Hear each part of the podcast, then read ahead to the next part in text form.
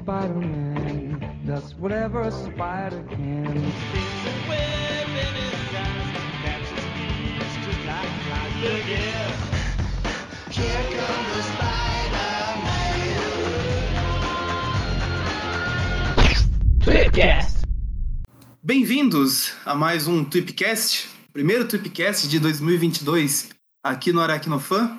E hoje estamos contando a presença com a presença do porradeiro Everton Vieira.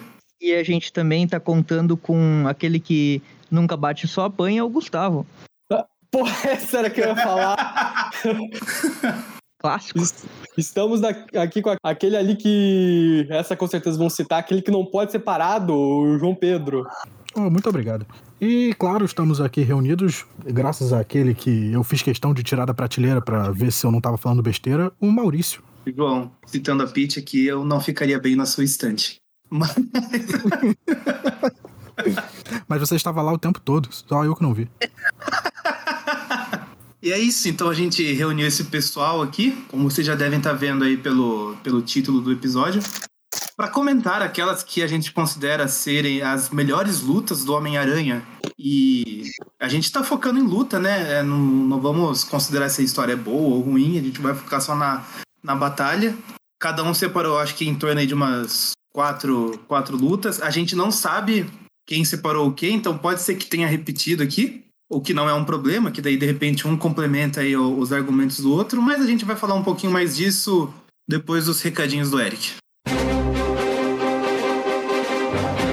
Antes de seguir para o programa, só lembrar que esse podcast ele é do site aracnofan.com.br. O Aracnofan tem três podcasts, sendo dois semanais. O primeiro é o Tape View Classic, lançado toda quarta-feira, onde a gente comenta cronologicamente todas as revistas do Homem-Aranha, seja a revista em que ele é o principal ou que ele participou e etc. Começamos lá nos anos 60 e estamos avançando aí. E na sexta-feira temos o Tweep View, que comenta revistas atuais do Homem-Aranha e às vezes outras coisinhas especiais, como episódios de desenhos animados, por exemplo. Mensalmente temos o Tweepcast, que sai na sexta-feira da última semana do mês. Essa semana não tem Tweep View Classic nem Tweep View, tem apenas o Tweepcast, que é um podcast naquele formato mais usual que todo mundo está acostumado, né? De que é junta uma galera para falar sobre algum assunto. Além disso, temos as nossas redes sociais, nos siga em todas as redes sociais, que a gente está sempre atualizando e está interagindo com o pessoal. Temos o Aracnofan no Facebook, Twitter, Instagram, YouTube, grupo do Facebook. Em todos os lugares a gente está como Aracnofan, né? Barra Aracnofan ou arroba Aracnofan, você acha a gente em todo canto. E estando lá, você pode pedir pra gente o link do grupo do WhatsApp para participar com a gente por lá também. É, além disso, se você quiser apoiar o Aracnofan com algum valor financeiro, você pode fazer isso através de padrim.com.br barra aracnofan. Isso ajuda a gente a cobrir vários custos que tem que o site tem de hospedagem, como podcast e o, o site em si, enfim. E em troca tem algumas recompensas que você pode ganhar com isso. Ah, e claro, né? Se você não puder contribuir financeiramente, e mesmo que você possa, é, você também nos ajuda muito compartilhando os podcasts e as publicações do Facebook, Instagram, etc. com amigos. Espalhe a palavra do Aracnofan, que nós, nosso único objetivo é a conquista. Não, desculpa. Nosso único objetivo é juntar o máximo possível de fãs do Homem-Aranha para trocar ideia e compartilhar nossas experiências. Muito bem? Então é isso aí. Bora pro programa.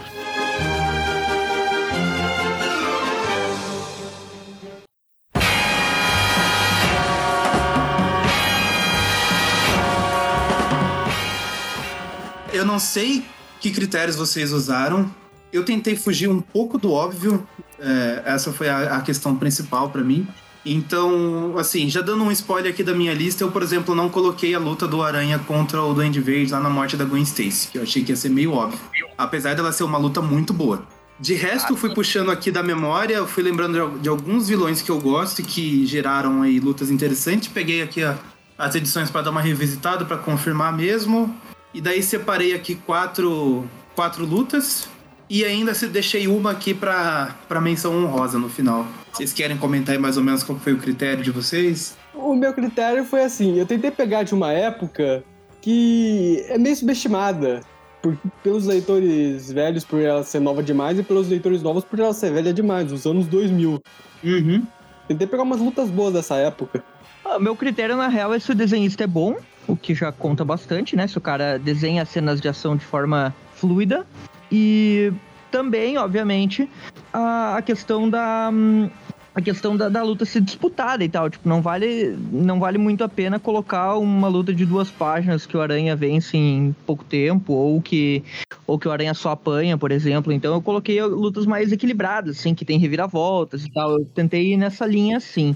É, para mim, eu, eu tentei pegar lutas que na minha cabeça eram super legais. E aí eu fui pegar as revistas pra comparar mesmo, se elas, se elas eram legais mesmo ou sou eu que tava imaginando errado. E incrivelmente eu tava imaginando certo, as lutas eram boas. E pegando as revistas, uma era até melhor do que eu lembrava. Beleza. E são muitas histórias, né? então são muitas lutas. Esse programa provavelmente vai ficar muita coisa de fora. A gente pode gravar até no, no futuro, né? Um volume 2, um volume 3, Uhum. com outros participantes também, para outras É. pessoas comentarem. E, e lembrando que a gente focou aqui só nos quadrinhos, né? A gente até tinha pensado pra ver se incluía de repente até cenas de filme, jogo, desenho, mas aqui a gente vai focar só nos quadrinhos mesmo. E talvez futuramente, nas futuras edições, a gente vá para essa, essas outras mídias aí que também tem bastante coisa legal. É, um outro critério que eu esqueci de comentar. Até É porque que- luta de jogo é você que cria, né? Sim, sim. Então fica meio E- difícil avaliar. E só daí um, um outro critério que eu peguei aqui, que eu, que eu fiz a minha seleção também é a luta do Homem-Aranha contra o vilão sozinho, né? O Aranha sem apoio. Então, tipo, não vai ter Gata Negra ajudando, não vai ter, sei lá, Capitão América, Tocha Humana ajudando também. Eu pe- pensei nas lutas do Aranha solo. Mesmo que tivesse outros vilões participando, mas o Aranha enfrentando sozinho. Afinal, são as melhores lutas do Aranha e não do Aranha e seus incríveis amigos. E aí, alguém quer puxar a primeira aí?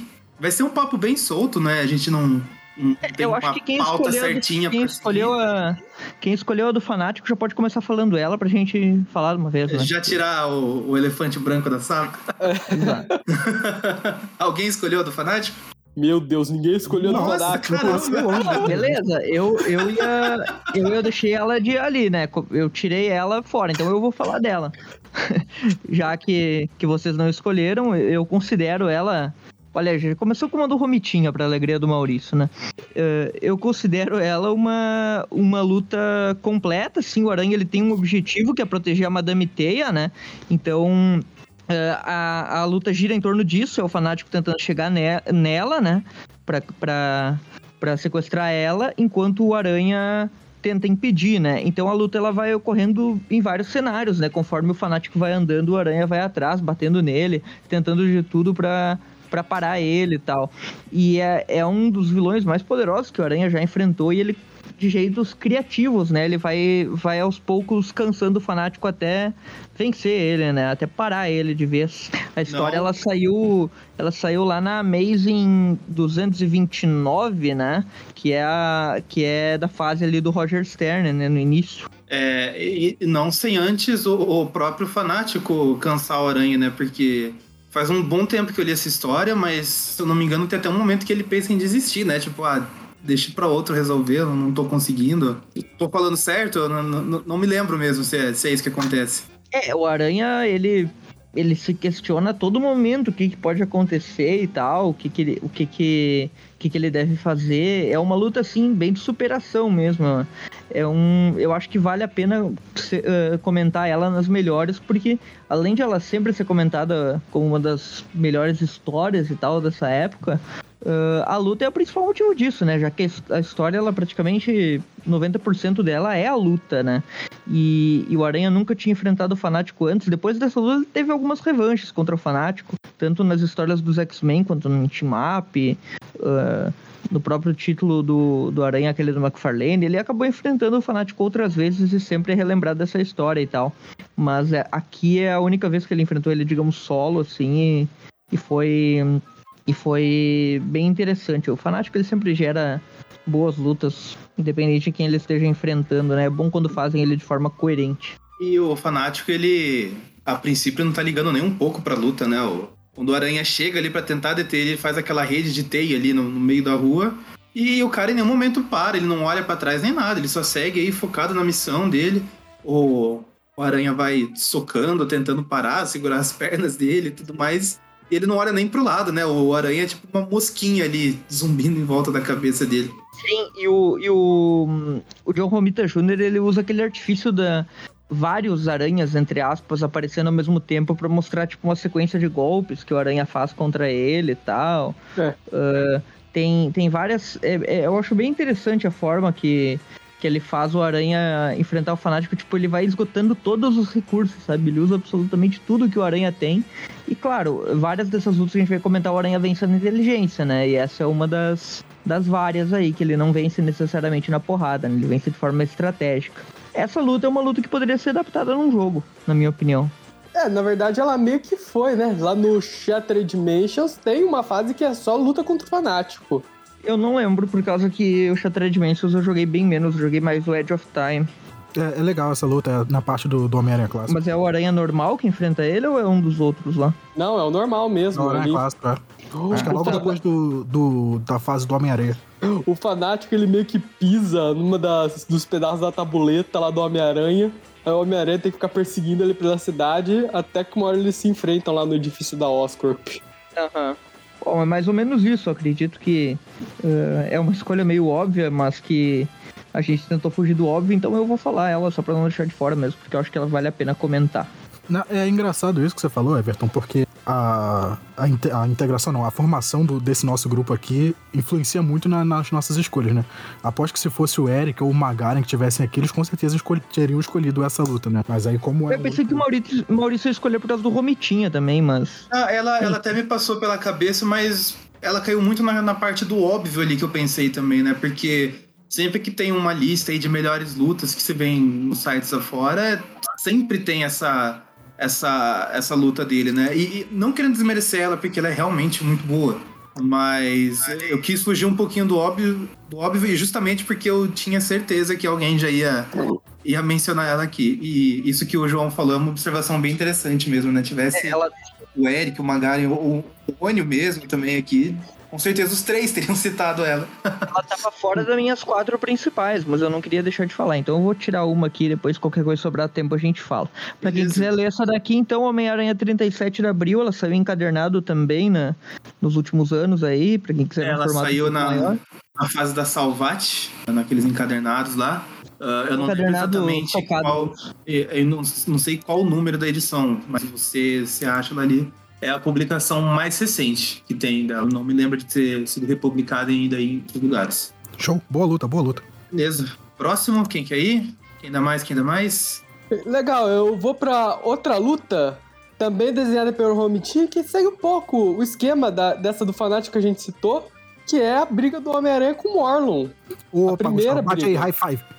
Aê. Bate, bate aí, high five também. Também Aham. coloquei ela aqui. Caraca, essa luta é muito boa. É, porque é, ela segue quase o mesmo esquema. É o Homem-Aranha brigando pela cidade com um vilão extremamente poderoso. Com a diferença que dessa vez esse vilão ele não está ignorando o Homem-Aranha. O alvo dele é o Homem-Aranha e ele vai fazer de tudo pra pegar o Homem-Aranha. Eu, eu- inclusive, eu, eu vou interromper você um pouquinho aqui, Gustavo, só pra falar o porquê que eu coloquei essa e não a do Fanático. Apesar do Fanático ser muito boa lá, conforme a gente tava comentando, essa parece que a questão é muito mais pessoal. É o, o Aranha não tá lutando pra salvar outra pessoa, ele tá lutando pela sobrevivência dele. Eu achei que ó, o senso de urgência dessa história é muito maior. É, e essa momento eu história é muito pensei que o. Por, por um momento eu pensei que o Maurício ia comentar que a, que a questão que determinou ele escolher essa foi que naquela é só o Romitinha, né? Ser o Romitinha do auge. Exatamente, também contou bastante. É, não, essa luta é muito boa também, porque o Morley ele se comporta como um exterminador, ele não para por nada, ele continua atrás do Homem-Aranha, não importa pra onde o Homem-Aranha vai. E tem uma hora na luta que o Homem-Aranha só fala: Caraca, eu tenho que sair daqui, eu vou morrer. E quando ele tenta ir embora, o Morlon começa a ir atrás dos inocentes pra trazer ele de volta. Exato, cara, é muito bom. E ele, o Morley, ele é um vilão vilanesco de verdade. Ele percebe que o Homem-Aranha tá tentando salvar, ele vai atrás de inocentes, ele começa a causar caos na cidade. E, e vai deixando aquele rastro de destruição e ao mesmo tempo que o Aranha fica naquele conflito. Ele quer fugir porque ele percebe que não tem nada que ele possa fazer. E, mas se ele, se ele fugir, pessoas vão morrer, sabe? Ele fica naquele dilema ali.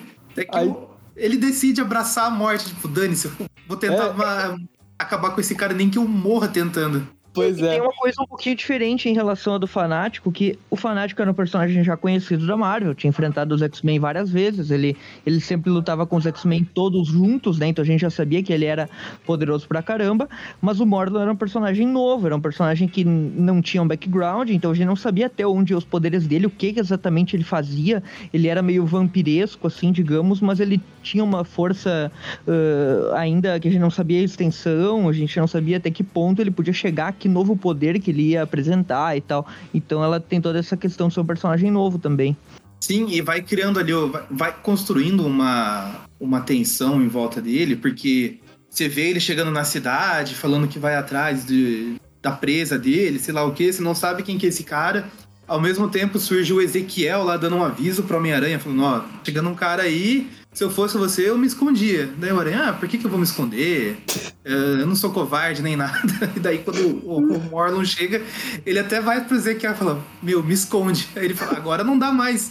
Ele encostou em você, ele vai te achar em qualquer lugar. É, cara, essa parte é muito boa. Ele chega pro Ezequiel, Ezequiel, me ajuda. Aí o Ezequiel fala, isso, é um problema seu, se vira. Ele dá uma de Homem-Aranha do Tobey Maguire, né? E. Pode falar, João. É, não, eu ia perguntar pro Gustavo se. Eu não sei até onde ele separou a luta dele, mas na minha lista eu separei a luta toda, sabe? Até o Ezequiel entrar na luta, o Morlun derrotar o Ezequiel, depois Não, eu, se- eu separei até o Homem-Aranha derrotar o, o Morlun na base da ciência. Caraca, é isso aí, é muito boa a continuação, né? Porque depois que, o- que o, o Morlun suga o Ezequiel, o Homem-Aranha ele vai lá na, na base da ciência, né? ele faz a- aquela parada radioativa, se injeta, pra quando o Morlun tentar absorver ele, o Morlun absorver a radiação e começar a se decair. Isso é muito bom, cara. E depois dessa, É. toda essa luta dele, que aí o Homem-Aranha conseguindo dar porrada de volta no Morlun, isso é muito. Aí chega um ponto que o Morlun ele meio que implora pela vida dele, né? Depois dessa surra. Sim, e daí- que o Peter fica ferrado mesmo, né? Tipo, "Meu, você matou um monte de pessoas só pra me atrair. Você quer que eu tenha piedade de você agora? É aquela e... coisa.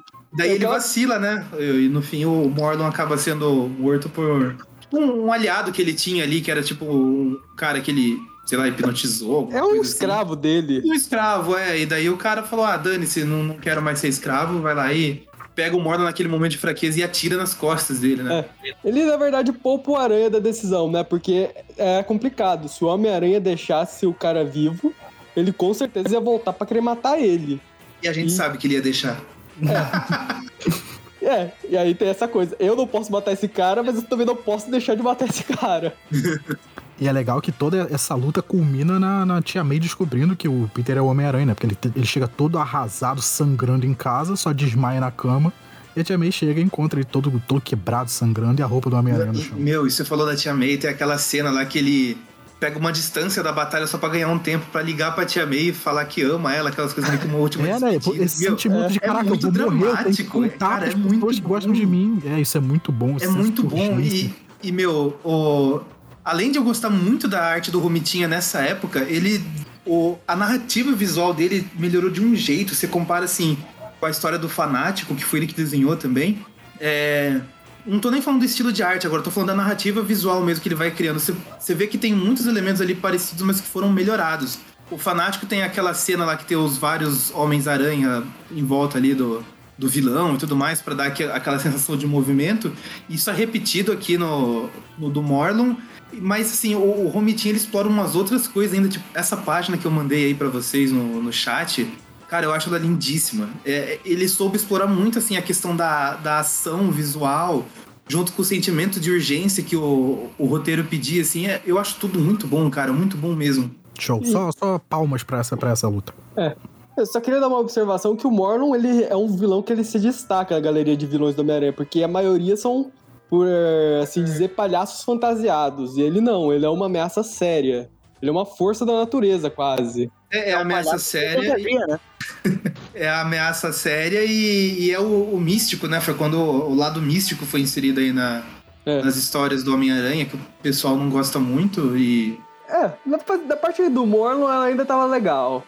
É, é, e depois foi, foi surgindo. Inclusive, eu. Pra quem acompanha o grupo do Facebook já tá sabendo, já eu tô relendo a, a fase do, do Straczynski com o Romitinha. E chegou no momento agora que eu tô achando ela um tanto quanto repetitiva, porque a impressão que dá é que sempre os novos vilões que o, o Straczynski cria, assim, que são os vilões importantes, dos arcos importantes, é sempre essa coisa, assim, é um cara místico, imbatível e coisa nesse sentido, sabe? O primeiro foi o Morlun e depois veio a, a Chatra, é, que é bem mais desconhecida, mas por ver é um repeteco do, do, do Morlun, né? A Chatra é. uma vespa, uma mulher vespa mística e como as vespas se alimentam das aranhas da natureza, ela também vem atrás do Homem-Aranha e ela é invulnerável a socos e tudo mais. Eu, eu achei, além de ser repetitivo, eu achei a história dela até o, o- como se o JMS tivesse, tivesse menos inspirado, sabe? Mas essa do Morlon, ele tava, ele tava com tudo mesmo, foi muito bom. É. Não, essa da chata, a impressão que dá é que o editor chegou nele. Lembra da história do Morlon? Vamos fazer isso de novo. Mas eu já contei tudo que tinha pra contar naquela história. Não, vamos fazer de novo. Faz uma, uma coisa mais forte com o Morlon. Faz uma ameaça mais forte com o Morlon. Que aí vai dar certo. Aí deu nisso. É, pois é. E, e aí, mais algum comentário? Posso. ah, Você já terminou? Posso seguir? Pode seguir. Vamos lá. Eu vou fazer uma dobradinha, já que o Gustavo falou da primeira aparição do Morlun. Eu vou pegar a outra aparição do Morlun, que é na saga do outro, desenhada pelo Mike Deodato. Pois é. Eu até pensei em colocar essa, mas eu tava, na hora eu ainda tava pensando, não, eu vou colocar só histórias boas. Caraca, eu gosto muito dessa, dessa luta, da- dessa outra aparição do Morbius, porque ele vai pegar o, o Homem-Aranha do Clarim. não do Morbius. É, do Morlun, perdão. Que ele vai pegar o Homem-Aranha no. Clarim. ele, ele chega pulando pela janela do Clarim, o Jonah Jameson se assusta, aí ele leva a luta pro lado de fora, eles ficam lutando ali nos prédios, é pancadaria frenética na arte do Deodato, é muito bom de ver. E aí o Homem-Aranha, ele não, não, não entende por que, que o, o Morlun tá ali, aí ele começa a dar porrada no Morlun, ele começa a pensar, caramba, eu tô ganhando, tô vencendo dele. E aí o Morlun arranca o olho do Homem-Aranha. Porra. Pois é, né? É o Morlon descendo o cacete no Homem-Aranha de novo. Só que dessa vez ele não teve tempo de pensar no plano. E o Morlon, ele não tá lá para brincadeira dessa vez. É, e essa, essa é a parte da reviravolta, né? Do Homem-Aranha tá por cima, dando soco na cara do Morlun, achando, caraca, eu vou vencer. E o Morlun arranca o olho dele, se nada, come, e aí depois ele começa a sentar porrada no Homem-Aranha. E aí a última página da edição é o Homem-Aranha todo estourado no chão de concreto, quebrado, sangrando, com a roupa rasgada. É. Luta é muito boa também. Ele só foi salvo pela polícia, se eu não me engano. Pareceu a polícia e o Morlon não tinha tempo pra se alimentar. Ele decidiu esperar ele mandar ele pro hospital pra ele terminar o serviço lá mesmo. Teve que esperar ele renascer no, no casulo. Que tem essa, uma das fraquezas do Morlon, como vampiro ele é cheio de fraquezas, né? É que ele fica vulnerável quando ele tá se alimentando. E, e isso é legal, né? É como um animal selvagem. O animal selvagem é o momento que ele tá mais, mais vulnerável na natureza, quando ele tá para- parando pra, pra se alimentar. Acho que um dos destaques dessa briga que teve essa mudança brusca da primeira briga com a segunda, é que dessa vez o Morlon. A primeira briga não era pessoal pro Morlon, era, era comida. Ele tava só brincando com a comida dele um pouco, mas não era nada sério. Na segunda vez que ele voltou, o assunto já era, já era vingança pessoal mesmo. Ele esperou o Homem-Aranha está morrendo, está. Ele tava praticamente. Ele tava com uma doença incurável, né? Tava todo moribundo. Ele só esperou o Homem-Aranha estar no momento mais frágil dele pra descer a porrada sem dó nem piedade. E a arte do Deodato, né? Muito boa do Deodato. É, Essa história eu não, não consigo comentar muito, porque ela no, no campo que eu não li ainda, na verdade. Eu, eu até tenho as edições dela, mas eu não, não li. É. Mas o que eu tenho pra comentar, assim, é que as artes de capa dessa época são muito boas, cara. Eu gostava bastante das capas do, dessa fase aí do outro. E até aquela arte de divulgação dela também, que é o, o O Homem-Aranha Homem Vitruviano, né? Era muito da hora. Eu lembro que na, época eu tinha algumas revistas que vinham com, com essa arte de divulgação aí, era muito boa. Ah, detalhe que. Propaganda sem toda, toda revista da Marvel dessa época tinha essa propaganda. E detalhe que essa luta ela teve toda uma preparação, ao contrário da primeira luta do Morlon. Ele ficou aparecendo, assim, espiando o Homem-Aranha por várias edições antes de É, ele, decidir apare- pro ele aparece atrás de, de parede, no topo de prédio. E, e a- eu, eu vou admitir aqui, a Panini, na época, ela fez um trabalho primoroso. Ela saiu, essa, esse arco saiu em quatro edições, né? Em cada edição, a capa é de uma cor primária diferente. Não primária, né? A primeira, a primeira edição é vermelha, a segunda é azul, a terceira é, é preta e branca e a última é dourada. É muito bonita. Esse, esse arco ele tem aquele negócio da evolução do Homem-Aranha, né? Que daí ele se, se fecha naquele casulo de teia lá e depois ele volta com, com novos poderes. E um deles é a teia orgânica, né? Que acho que era Uhum. meio que pra tentar alinhar com os filmes ali na época que tava É. fazendo sucesso. Na verdade, E- se eu não me engano, ele já tinha teia orgânica de um arco do Jenkins com a rainha. Ele também ele virou uma aranha homem. Aí depois ele virou uma aranha gigante e depois ele saiu de dentro dessa aranha já com a teia orgânica. É, já. Ah, eu, eu achava que era nesse arco aí do, do outro. Não, ele ganha alguns poderes em relação à teia dele, ele começa a, a ter sensibilidade com a teia dele, que nem uma aranha de verdade. Ele agora consegue aderir qualquer parte do corpo dele à superfície.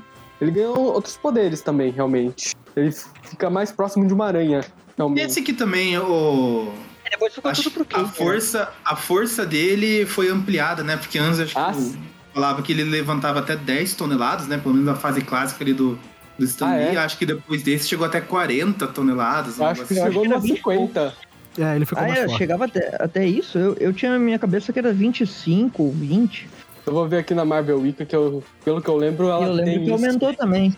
É, eu lembro que só- aumentou também. Tem uns Só um dessa época. da luta, né? Já, já depois dessa parte da luta, que, que, de- que a parte que ele entra no casulo, que, que aparece o, o Deus Aranha, que falando, ah, você tem que renascer pra ficar mais forte. Vale, vale também a leitura, Maurício, até pra você com essa parte, a What If dessa parte, que eu acho que a What If, o outro, é muito legal, porque a What If pega, tipo, se o Homem-Aranha tivesse no casulo, mas o simbionte en- envolvesse o casulo de teia enquanto o Homem-Aranha tá renascendo.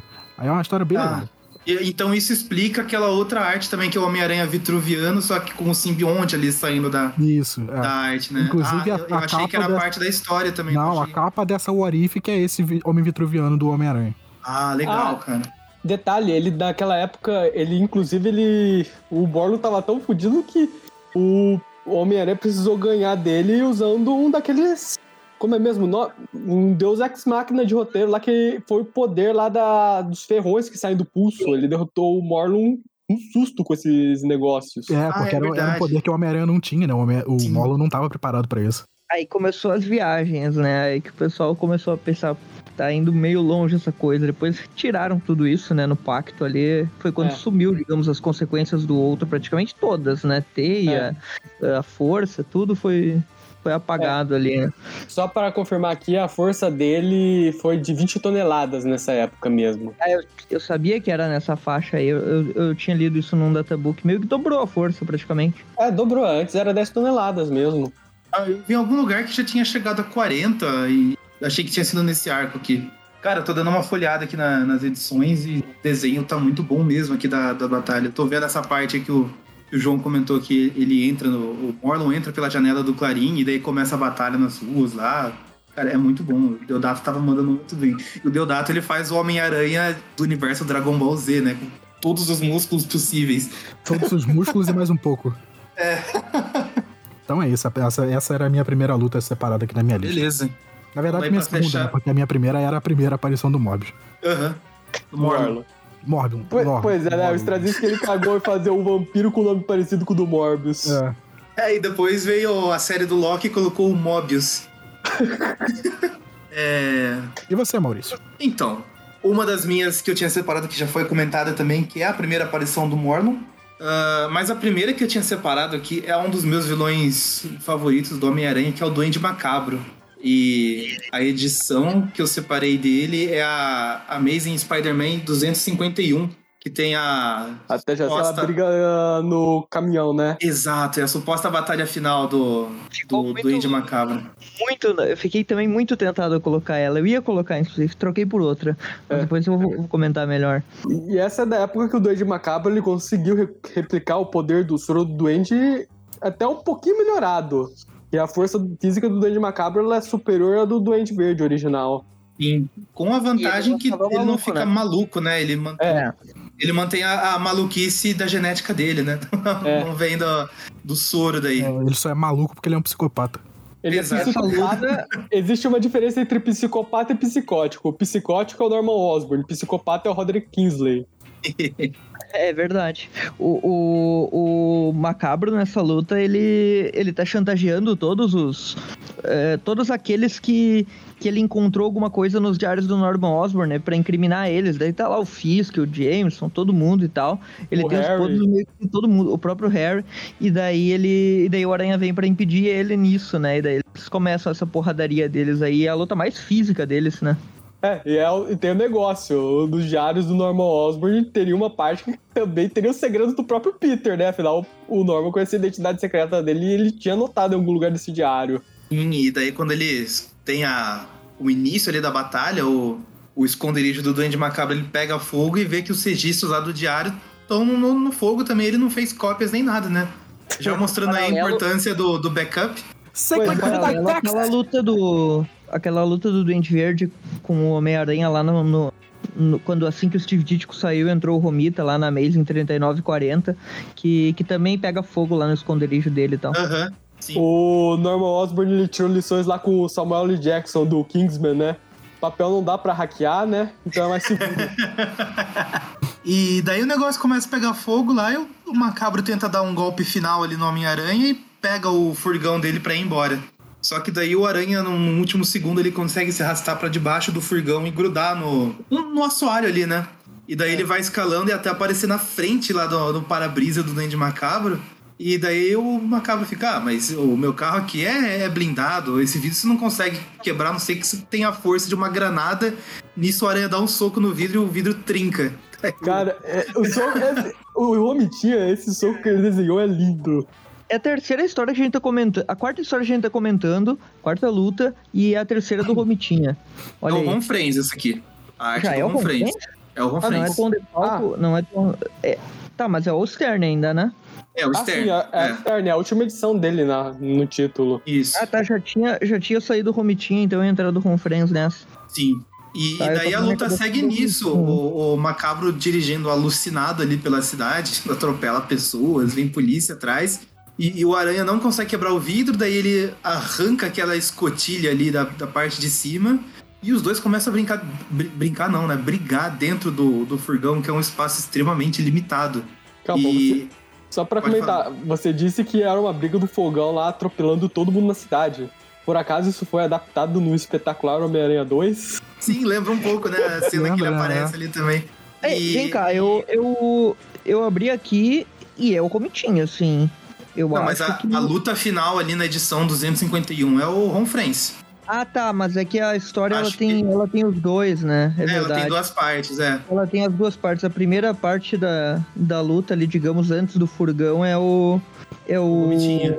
É o Romitinha, daí troca pro, pro Ron Friends. É verdade, é que ele faz a transição, né? Eu tinha na minha cabeça que o Ron Friends começava justamente na primeira aparição do Uniforme Negro. Inclusive, essa história ela termina, né, com o Aranha entrando nas guerras secretas e tal. Sim. Mas enfim, é isso mesmo, a transição é feita nessa luta. E eu só não lembro, Everton, que eu dei uma olhada meio rápida, que algo tinha acontecido que deixou o Homem-Aranha sem o sentido aranha dele também. Então ele ainda É, tava com essa desvantagem na batalha. O Macabro, o- ele tem um, um gás lá que foi, foi inclusive do Duende Verde, né? Que ele É. encontrou lá nos... Ele usava os artifícios do Duende Verde, né? Tinha o Uhum. gás que, que tirava o sentido de aranha, amortecia. O Duende Verde tinha usado numa das histórias iniciais lá. Eh, Ele usou a própria máquina de... de de controlar pessoas ali, aquela do, do cientista lá que o Norman Osborn também estava envolvido. E na história é que o Aranha foi controlado e, tipo, e, e daí até se uniu ao Octopus meio desmemoriado. Uhum. Foi a mesma coisa que ele usou pra fazer o Ned Leeds de cobaia e tal. Ele, É. ele usava várias, várias O- coisas ali do verde. O Roger Stern ele tava resgatando muita coisa da fase Liromita, né? Do Duende E, e isso era muito bom. E O mais eu importante pra mim dessa luta aí é o final dela com a máscara do Duende no, no rio, assim, tipo, subindo. É, e então, porque aí ele. ele só, só resumindo aqui a batalha, né? Ele põe o, o furgão no piloto automático e vai lutar com o Homem-Aranha ali, né? E no meio da batalha o sentido de aranha dele volta, e daí ele já fica crescendo pra cima do macabro. Ah, agora eu que tô na vantagem. E o cara fica meio intimidado. E nisso o furgão lá, o piloto automático, tá passando no pier lá nas docas de, Nova York e cai no, no rio Hudson. E daí o Aranha fala, não, ó, a gente vai se afogar, vamos, sair daqui. E o Ma- o fala, você tá louco que eu vou deixar você me salvar? Eu vou levar você pro túmulo junto comigo explode. Aí o Aranha consegue sair nadando, eu, né? E a gente não, não que ele era. Pois é, né? A Cabra fosse revelado uma edição mais do que o mistério foi, a da do Duende, só que ele acabou tendo que sair do título um pouco antes. Uhum. Depois teve toda uma confusão que eu acho que isso. E, daí é basicamente isso, né? A, a luta entre eles. E essa edição, ah, o- como o Macabro já tava ameaçando todo mundo ali, o Jameson quis dar um, um passo à frente, né? Pra ele não ser incriminado pelo outro. ele se, ele se revela lá no. A, a manchete do Clarim Diário do dia seguinte é. Jameson sai fora e assume que criou o escorpião. Pois é, né? Ainda bem que o Jameson. que isso, esse processo acabou em pizza pro Jameson, né? É, pois é. E daí acaba realmente com a aranha partindo lá pras guerras secretas. Mas Essa a, história, então, pra quem quiser, é Homem-Aranha 69 e 70 de abril, mais especificamente na 70, que tem toda essa sequência aí que o Maurício comentou. que a capa, inclusive, é bem boa também, né? Que é a mão do Homem-Aranha saindo do rio segurando a máscara do. do Ah, a capa do é muito bonita. Ela foi republicada na Teia do Aranha também, não lembro exatamente o número, acho que foi perto das 70 ali, 60 e poucos, um pouquinho antes das Guerras Secretas ali. É, e mais recente ela foi publicada no encadernado do Duende Macabro da Panini. É verdade, naquele- saiu também, que é Aquela justamente... série Marvel Vintage. É, a origem do Duende Macabro.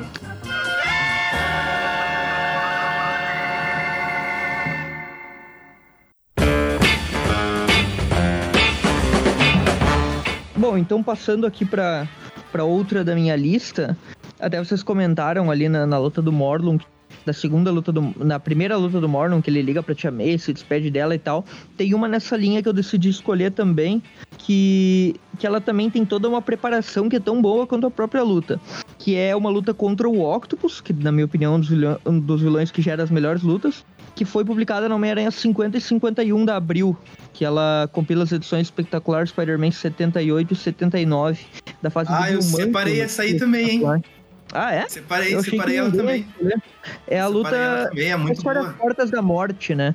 É, basicamente, o que estava acontecendo aqui nessa época, o Coruja e o Octopus estavam numa rivalidade e tal. No meio da, da guerra dos dois lá, a Gata Negra tentou ajudar, acabou sendo ferida quase que mortalmente pelo Octopus.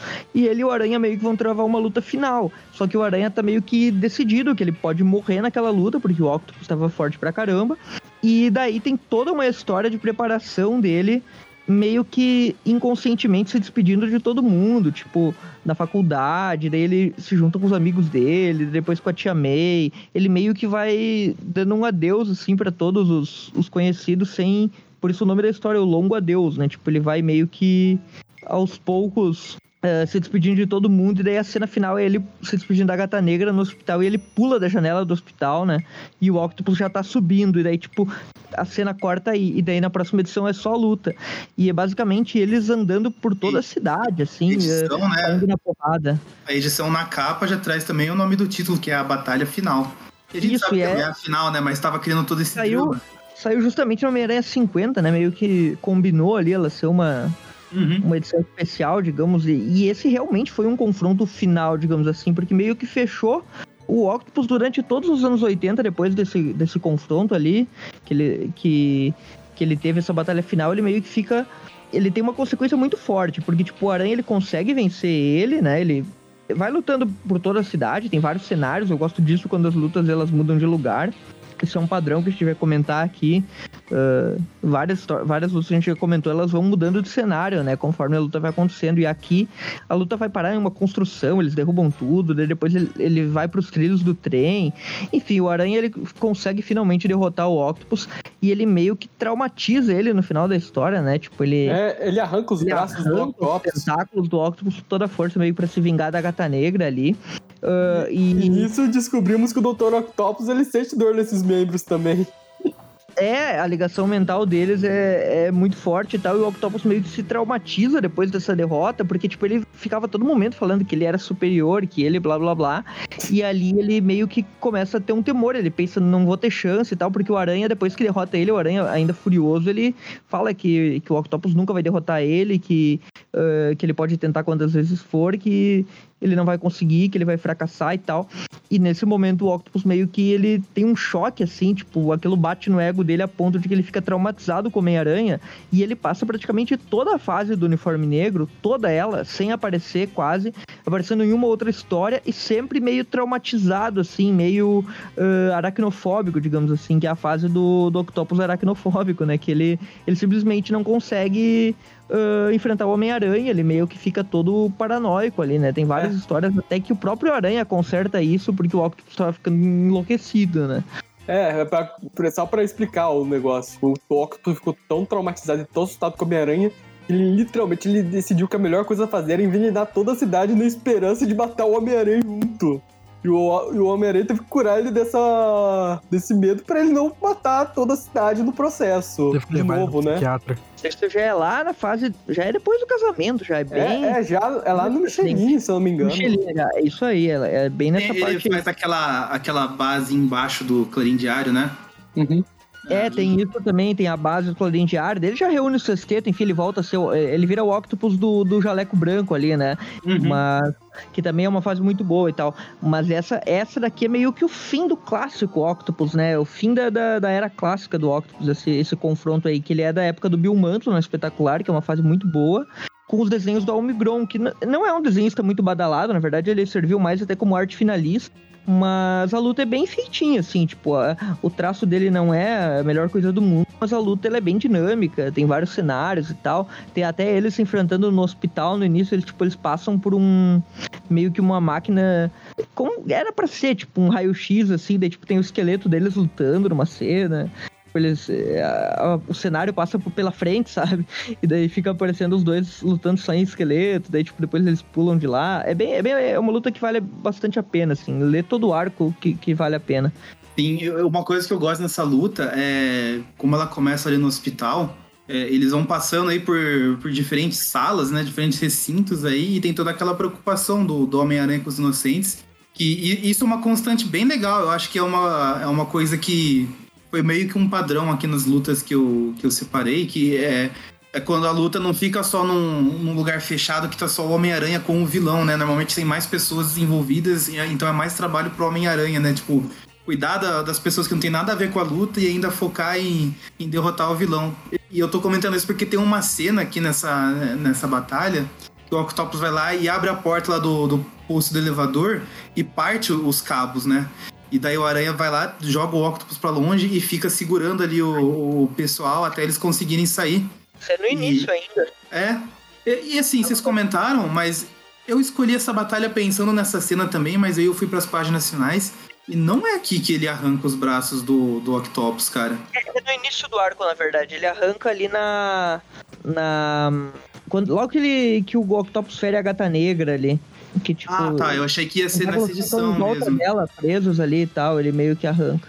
Mas aí, sim, aí ele, ele enfrenta o Octopus. Na verdade, ele só meio que traumatiza ele derrotando ele naquela cena lá perto do trem ali, né? Porque aqui a, a vitória, mais do que física, ela- ele tem uma vitória moral sobre o Octopus, né? Que ele vem com aquele papo de eu sempre te venci, eu sempre vou vencer. E o Octopus falando, não, isso foi um golpe de sorte. Ele, como pode ser sorte? Você sempre perde pra mim. E é, é aí que ele fica traumatizado Ali- mesmo, né? Ele realmente foi a vitória absoluta sobre o Octopus, né? Lembrando que o Octopus foi o primeiro vilão que derrotou o Homem-Aranha lá na, na Amazing 3, né? 3 ou Na, na 4. verdade, ele é o segundo. O Abutre conseguiu derrotar ele antes. Jogou ele numa caixa d'água, coitado. Na época que o Drone Ah, é. ainda não morava lá. É verdade, tem, tem o Abutre, né? Eu sempre esqueço de que o Abutre também conseguiu, é verdade. É, mas enfim, é, é essa escolha, então eu roubei do Maurício aí também, né? Aí não sei se podemos passar aí pra próxima já. Cara, já que vamos falar de vitória moral, eu queria já indicar a minha segunda luta. Que não dava pra não citar uma luta com esse vilão, mas eu tentei fugir do óbvio, que é uma luta contra o Duende Verde nos anos 2000. No arco O Retorno do Duende Verde da Peter Parker Spider-Man, do Paul Jenkins Ah, do Paul James. e do infame Humberto Ramos. Ah, essa luta é legal. Aí complica a coisa, né? Porque essa... Não, Esse Humberto Ramos, pra quem, pra quem conhece o Humberto Ramos, esse não é o Humberto Ramos do Dan Slott, tá? Esse é o Humberto Ramos É o Humberto Ramos quando ele fazia, fazia mais mangá. Desenho, desenho todo, todo bolinha. Esse desenho dele é muito ruim, mas eu gosto. Não, essa, essa luta, mesmo com a arte do Humberto Ramos, ela é muito boa, porque, assim, houve uma preparação. O Duende Verde, ele tava afim de ter o combate final contra o Homem-Aranha. E ele faz toda uma preparação pro Homem-Aranha. Ele joga o Flash Thompson no hospital com sequelas mentais pro resto da vida. Pelo menos até o retcon, o retcon lá do Um Dia Mais, né? Ele ameaça matar o próprio neto, já coloca um, já ameaça matar a tia May, e preparando e ainda joga um, manda um vídeo pra mídia culpando o Homem-Aranha pela morte da Gwen Stacy. Então, assim, ele queria que o, é, a luta fosse um matar ou morrer. E ele provocou bem o Homem-Aranha pra isso. Ele Aí- estreia um novo uniforme nessa daí também, né? É, é um uniforme mais parecido com o do filme. Aí eles têm toda uma luta numa das fábricas químicas lá do Duende Verde. E, é, e sim, é duas edições, é uma edição e meia só deles e, e metendo a porrada no outro até cansar. Eles têm, tem uma hora que o Duende Verde tenta afogar ele lá num tanque de produtos químicos. O planador espatifa explode. Eles. é, a edição toda deles se esporrando até não aguentarem mais. Aí quando a luta termina, com os dois já sentados no canto, num canto completamente exaustos, o Peter ele tem uma vitória moral sobre o Duende Verde. Que ele afirma que ele, não importa o que o Duende Verde faça, ele pode matar o Neto, pode matar a Tia May, ele pode fazer o que quiser. Pela Gwen, ele não, ele não vai nem odiar o Duende Verde. Ele vai ter essa vitória moral sobre ele pra sempre. Se o Duende Verde quiser morrer, ele vai ter que se matar. E a edição termina com o Duende Verde pensando em se matar, inclusive. Porque ele percebe que o Homem-Aranha nunca vai fazer isso por ele. É uma vitória moral muito foda, na minha opinião. É o Duende E- Verde mais maluco do que nunca, né? É. É a versão mais insana dele. Não, o Paul Jenkins, ele, ele mandou muito bem com a dinâmica do Homem-Aranha com o Duende Verde. Ele escreveu também um arco an- antes disso, lá do... Junto com o... o droga, o nome fugiu a cabeça. Roger Stearns, lá em que o Duende Verde tenta forçar o Homem-Aranha a ser um, um sucessor dele, já que o Harry tinha morrido. Ah, é o legado do mal. É, ele tenta. Ele tortura o Homem-Aranha psicologicamente ao- até o limite. Até uma hora que ele realmente, o Homem-Aranha quase se entrega pro Duende Verde. Ele muda de ideia no último, no último momento, mas o Duende Verde aceita aquilo como uma vitória e vai embora. Mas é isso. Eu acho que o, eu acho que o Legado do Mal, na verdade, é uma minissérie lá dos anos 90 da, do, com o Duende Verde, sim, mas se eu não me engano é mais focada no, no Harry. É. Que é, que é aquela história do que, o- que tem o Não, livro mas do, é Fu- do Ben Urich. É, tem um. é, que, é que eu confundi com esse negócio que ele tava procurando um sucessor e tudo mais. Mas ali o sucessor, teoricamente, ainda seria o Harry, né? Não, não É. o Homem-Aranha. Não, é, é, eles, é, o Harry tenta transformar o. Usando um, uma inteligência artificial, ele tenta Aham. transformar o Norm no novo Duende. Isso, isso. Mas é assim, é uma luta que eu acho que ela pega muito bem essa dinâmica desse ódio mútuo entre o Homem-Aranha e o Duende Verde, pra quem quiser conhecer essa relação entre as personagens. E conseguir, é claro, relevar o fato de que está sendo desenhada pelo Humberto Ramos. Ah, não, mas eu acho que vale. Até por essa mensagem final de tipo, eu, eu nunca vou matar você. Se você quiser perder a sua vida, você que tire. E Essa mensagem final é muito poderosa. É. Enquanto, enquanto ele não odiar o, o Duende Verde, enquanto ele não matar o Duende Verde, a Gwen continua viva pra ele. É isso que ele, ele diz durante a edição. Pra manter o legado dela viva, ele não vai fazer isso com o Duende Verde. Eu lembro que eu peguei essa, essas edições, elas saíram acho que lá na Panini, acho que da- na primeira série da Panini ainda, do, do número acho que que antes 17 da ao 20. 20. Era do, das, das 17 ao, a 20. E eu lembro que uma vez eu, por acaso, comprei o sebo aqui, a edição 20 mesmo. Peguei bem aleatório. Era o final do arco, eu não tava entendendo nada porque que o, o Aranha e o Duende estavam sentados ali conversando como velhos amigos. Mas, assim, mesmo tendo pegado esse final aí, pe- peguei o bonde andando e tudo mais, eu lembro que eu achei legal, cara. E eu consegui fechar daí ela recentemente. Agora, então, depois dessa recomendação do Gustavo, acho que até vou dar uma. reservar um tempo aqui pra ler elas também, porque se eu, eu peguei só o final e, e já achei legal, acho que tendo conta fica, fica melhor. Mas é aquele negócio, né? Tem que fazer um exercício mental pra relevar as artes do Humberto Ramos. É, você- Essa- Vocês reclamam da arte do Humberto Ramos quando ele tá fazendo. Quando ele tá fazendo superior e tal. Nessa época ele era muito pior. Nossa, ele era horrível mas nessa época. Cara, nos X-Men ele é pior ainda. O o Humberto Ramos, ele é um artista. Ele era um artista ruim que está em constante evolução. Um dia, quem sabe, ele vira um artista bom. Eu tenho fé que ele vai conseguir um dia. Ele é um artista péssimo que um dia talvez ele fique ruim. Essa é a evolução dele. A verdade é que vocês não sabem apreciar arte ruim. Que isso, eu sou fã de Cavaleiros do Zodíaco mangá, eu sempre esse arte ruim. A arte do Kurumada é muito merda mesmo. Só uma dúvida aqui. Essa foi a primeira batalha do Aranha contra o Duende depois daquele. Daquela que saiu na Homem-Aranha 200 da Abril? Eu acho que sim.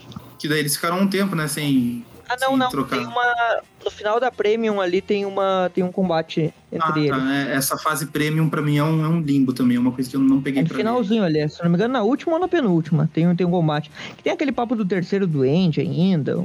Ah, é? assim. Quando eles estavam tentando resolver quem era aquele falso doente que o Norman tava usando no final dos anos 90, né? Isso, é, tem aquilo ali ainda. É isso aí, o então. próximo aí, quem é que vai Próximo, entrar? Vai eu ou você, João. Maurício? pode ir. Eu, tá. Eu vou admitir, então, que nas minhas próximas eu, eu meio que roubei. É, o papo era a gente pegar histórias do Homem-Aranha, né? Eu peguei essa minha próxima, é uma briga do Homem-Aranha, mas ele não tá sozinho. É uma briga do Homem-Aranha com o Kane. Então o Kane tá fazendo aí um team-up com ele. É a Homem-Aranha 135 da Abril. É a parte final, a conclusão da Ilha das Aranhas. Meu Deus. É da Panini, na verdade. É, né? Panini, isso, é 135 da Panini. Que. A, 135 de abril é outra luta muito boa também, só pra, pra lembrar o Homem-Aranha. pelo Humberto Ramos. O João Humberto vai, Ramos, isso aí. ele vai mostrar agora que além de apreciar a arte ruim, ele sabe apreciar a história ruim também. Vai lá. Ô, caraca, eu gosto muito dessa história. Então, essa luta final é porque a mulher, a, a aranha gigante, a rainha das aranhas, a mulher que se transformou numa aranha de 30 metros e tá causando caos na cidade, ela infectou a cidade toda. Então a cidade toda tinha poderes de aranha. E depois Menos a cidade pessoal com superpoderes. vai É, a cidade isso. toda começou a virar ara- meio que aranhas mutantes, né? E aí o que que acontece nesse final, nessa luta final? O Homem-Aranha, ele tá, ele tá prestes a ser revelado, né? Que o, o Kane tá com ele. Aí o Homem-Aranha dá a roupa de Homem-Aranha pro Kane. Aí todo mundo vê o Homem-Aranha pelado e o Kane com a, com a roupa de Homem-Aranha. Então, ah, beleza, o Peter Parker tá tranquilo e o Homem-Aranha salvou ele. E aí a Julia Carpenter aparece. Julia Carpenter? É, a Madame Teia, né? Isso, a Madame Teia na época aparece e fala, ó, resolve isso aí que isso é problema da, da teia da vida. O Homem-Aranha tem que matar a Rainha das Aranhas. E aí o, o Homem-Aranha, ele vai resolver o problema cientificamente. Ele pega uma tecnologia antiga do, Dr. Octopus, ele lança centenas de milhares de mini Octobus na cidade pra curar as pessoas, e quem vai pra porrada mesmo é o Kane, né? O Kane vai pra porrada e a Julia Carpenter aparece e fala, ó, não importa aí o que você faça, o Homem-Aranha que tem que matar ela. Aí o Kane fala, ah, então vamos ver. Aí a, a, a Miss Marvel, a- na época Miss Marvel, a... como é que é nome Carol? dela? Carol Danvers, isso. Lan- é, pega uma teia do Kane, faz um, um- um giro, joga o Kane na direção da, da Rainha das Aranhas, e o Kane fala, ah, então eu que vou matar ela. Ele ativa o- o- os ferrões, atravessa a boca lá da Rainha Aranha, aí ele vence e tal. E aí a Julia Carpenter fala, ué, como assim? Eu era o Homem-Aranha, eu tinha que matar ela.